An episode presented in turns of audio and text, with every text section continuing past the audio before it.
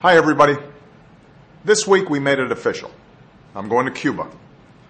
When Michelle and I go to Havana next month, it will be the first visit of a U.S. president to Cuba in nearly 90 years. And it builds on the decision I made more than a year ago to begin a new chapter in our relationship with the people of Cuba. You see, I believe that the best way to advance American interests and values, and the best way to help the Cuban people improve their lives, is through engagement by normalizing relations between our governments and increasing contacts between our peoples. I've always said that change won't come to Cuba overnight, but as Cuba opens up, it will mean more opportunity and resources for ordinary Cubans. And we're starting to see some progress. Today, the American flag flies over our embassy in Havana, and our diplomats are interacting more broadly with the Cuban people. More Americans are visiting Cuba than at any time in the last 50 years. Cuban American families, American students, teachers, humanitarians, volunteers, faith communities, all forging new ties and friendships that are bringing our countries closer. And when direct flights and ferries resume, even more of our citizens will have the chance to travel and work together and know each other. American companies are starting to do business in Cuba helping to nurture private enterprise and giving Cuban entrepreneurs new opportunities.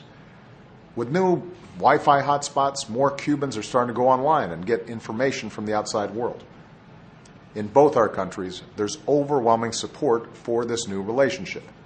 And in Cuba today, for the first time in a half century, there is hope for a different future, especially among Cuba's young people who have such extraordinary talent and potential just waiting to be unleashed.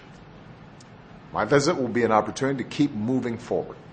I'll meet with President Castro to discuss how we can continue normalizing relations, including making it easier to trade and easier for Cubans to access the internet and start their own businesses. As I did when I met President Castro last year, I'll speak candidly about our serious differences with the Cuban government, including on democracy and human rights. I'll reaffirm that the United States will continue to stand up for universal values like freedom of speech and assembly and religion. I'll meet with members of Cuba's civil society, courageous men and women who give voice to the aspirations of the Cuban people. I'll meet with Cuban entrepreneurs to learn how we can help them start new ventures. And I'll speak directly to the Cuban people about the values we share and how I believe we can be partners as they work for the future they want. We're still in the early days of our new relationship with the Cuban people. This transformation will take time.